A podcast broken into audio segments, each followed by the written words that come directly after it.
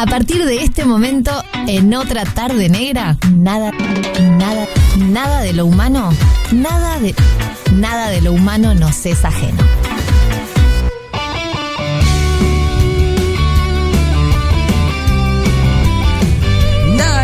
Nos es ajeno con Bernardo Borkenstein, como todas las semanas, acá en otra tarde negra. ¿Qué haces, Ver? ¿Cómo ¿Todo anda, negra? ¿Todo bien? Bárbaro, vos. Yo impecable. Escucho este callejeros y me levanta el ánimo así.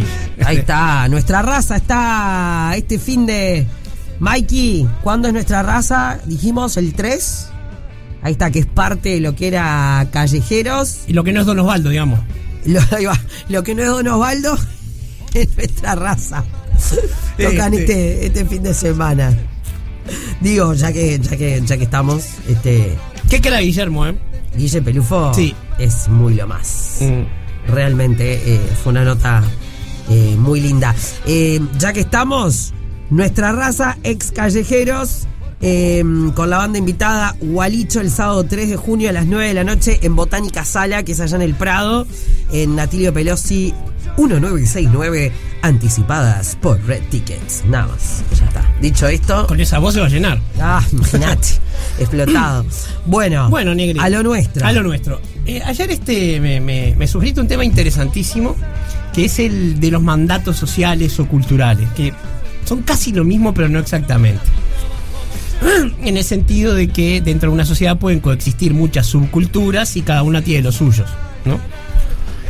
Y eh, se puede encarar desde tantos lados distintos, porque es un tema que nos atraviesa la vida todo el tiempo, porque todo el tiempo estamos obedeciendo mandatos. Sí, no, no hay otra forma de convivir en sociedad que obedecer reglas. Y en algún momento nos encontramos pensando, y si yo por qué estoy haciendo Mm, esto? ¿Ah?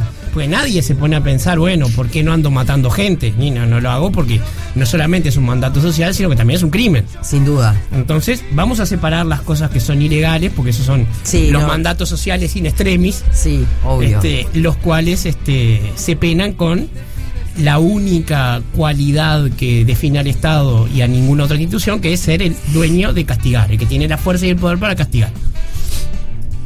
El poder legítimo, quiero decir. Sí. Entonces, eh, existen otros que eh, no están legislados, pero por ejemplo forman parte de una religión. Y en ese sentido, si bien uno adscribe voluntariamente a las religiones, vamos a suponer que en determinado momento hay siempre un paso que uno da voluntariamente. O sea, a mí me crían en una religión, pero en algún momento, por ejemplo, la confirmación la tomas si querés, la bar mitzvah, los niños judíos la hacen si quieren, siempre hay un paso que pasa a ser este, elección. Y tú me dirás, bueno, pero fueron criados para. O sea, se nos educó para querer eso. Digo, sí, todo lo que la sociedad impone es así. Te viene desde afuera y vos lo convertís en algo interno. Se llama, lo introyectás. ¿tá? O sea, se vuelve parte tuya. No existe otra manera de aprender a vivir unos con otros. El problema se da cuando eh, la transmisión de estos, digamos, mandatos pasa a ser eh, algo más patológico. Por ejemplo, cuando alguien es criado, por ejemplo, dentro de una secta o dentro de una eh, rama de la sociedad que abusa de esa capacidad de generar mandatos y limita la libertad de los niños de, de ser niños, por ejemplo. Ya no hablemos de abusos más severos, de, de, por ejemplo, que sean demasiado estrictos. Yo hace poco vi una serie eh, coreana, creo que era la, la fabulosa abogada Wu, que había un capítulo donde a- había niños, niños pequeños, de, entre sexto de escuela y primer liceo, que los estaban educando con una exigencia que no se ve en las universidades, ¿no? Regímenes de estudio de más de 12 horas, eh, la sensación de que si perdían un examen eran unos fracasados con 10 años. Mm. Y bueno, y todos los, este, los problemas de angustia y de depresión y, y de este, no poder funcionar que se daba. En esas sociedades donde en determinado momento vos tenés que pasar una prueba de estás adentro de la sociedad o estás afuera, por ejemplo, este, en Corea mismo el tema del in- ingreso a las universidades es muy restrictivo, eh, la cantidad de autodaño infligido en adolescentes es enorme.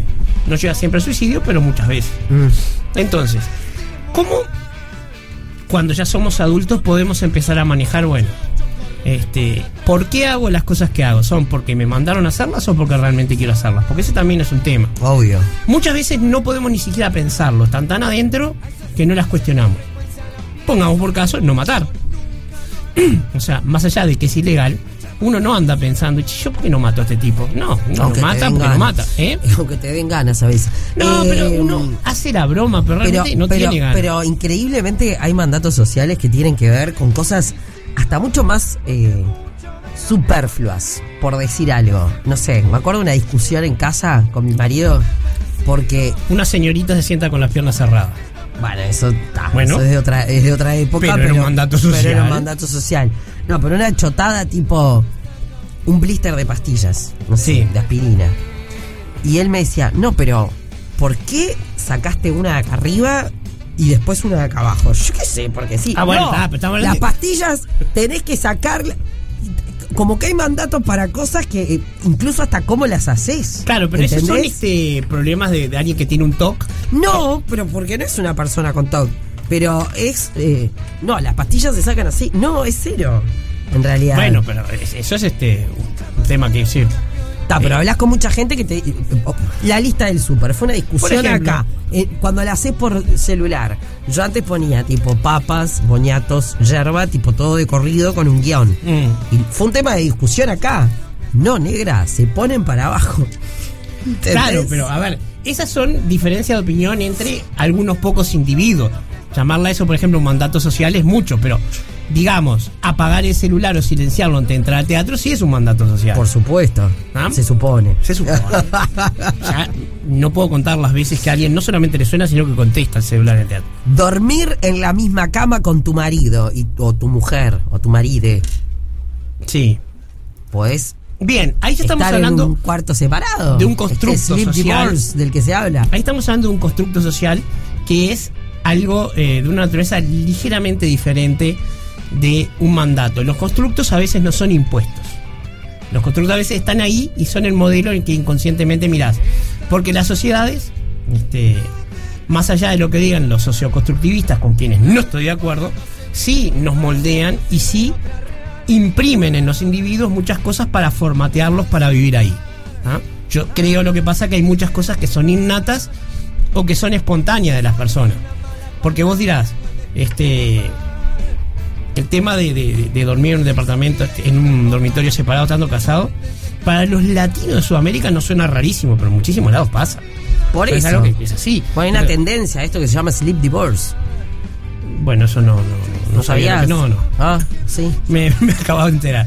Pero entonces, el tema es, cuando vos encontrás que hay una de estas cosas que vos haces ya por reflejo, ¿no? Este, hay montones que las hacemos y ni siquiera nos damos cuenta. Saludar al llegar. Esos Este, son usos sociales, ¿no? Claro, pero también es un mandato, porque el que no saluda Es un cara inmediatamente maleducado. Es, es víctima de escarnio en el grupo laboral. ¿tá?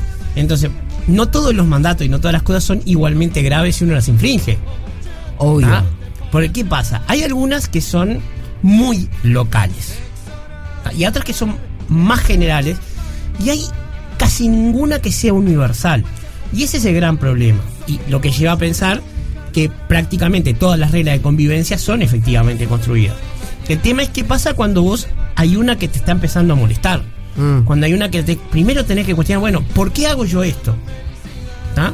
Y si en el momento que vos llegás a la conclusión de que eso bueno es algo que se te enseñó a hacer, y tenés que tomar la decisión si vas a dejar de hacerlo y de qué manera. Ah, y también supongo que tiene que ver con las diferentes culturas, porque no sé, en, en China, cuanto más ruido haces para comer, es que más rica está la comida. Claro, por un- decir algo, ¿no? Y hay un país de los Balcanes, que no me acuerdo si es Rumania o cuál, que para decir que sí con la cabeza la mueven a los costados y para decir que no la mueven para arriba y para abajo. Ah, no te puedo creer. Claro, pero ese- Eso no sabía. Por ese país, el gesto ese no es universal.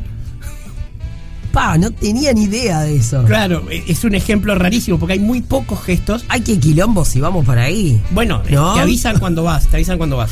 Sí, Este, pero eh, anda a acostumbrarte. Sí, está bien. Una cosa es manejar por la izquierda o por la derecha, que también es un bolonqui, pero. Bueno, pero ahí tenés, esas son simplemente reglas que te acostumbras a ellas. Pero todo el mundo sabe que te las podrían cambiar y después de un tiempo de ajuste no pasaría nada.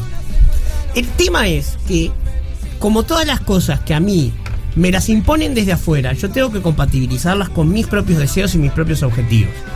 ¿tá? Y ahí eh, ocurre, bueno, lo, que decía Humberto Eco, ¿no? Los apocalípticos y los integrados. Hay gente que vive feliz y bien dentro de el respeto a esas normas, que algunas, insisto, son pueriles como saludar y otras son mucho más complejas como este, respetar la integridad y la dignidad de otras personas.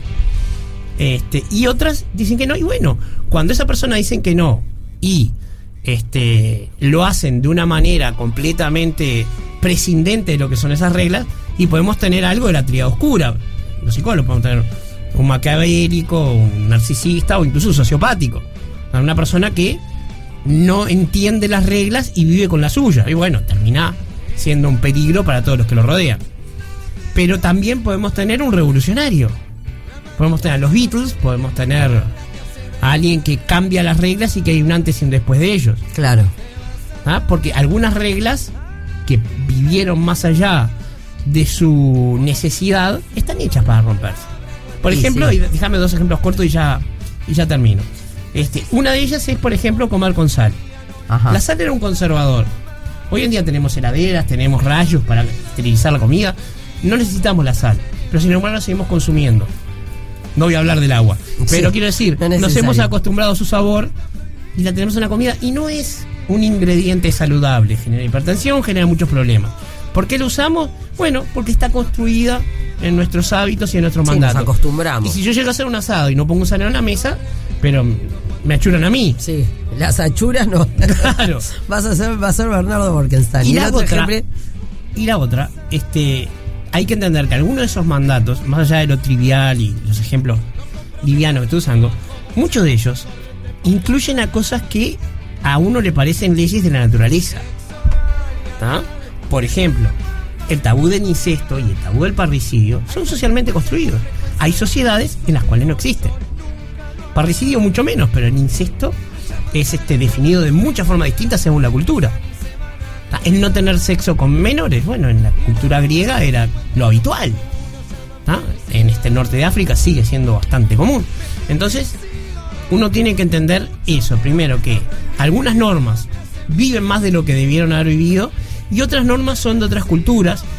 Y contra lo que dicen nuevamente los constructivistas, yo no estoy de acuerdo que haya que respetarlas todas. Si vos venís a vivir a Uruguay, viví con las leyes de Uruguay. Acá en Uruguay, este, qué sé yo, no se puede pegarle a la gente, bueno, no pegues a la gente. Sí, me mataste con el sí y el no. Nos tenemos que ir a la pausa, Bernardo Borkenstein. Nos vemos. Nos encontramos la semana que viene. Eh, seguimos compartiendo otra tarde negra. Eh, le ponemos teatro en el próximo bloque a nuestro programa y después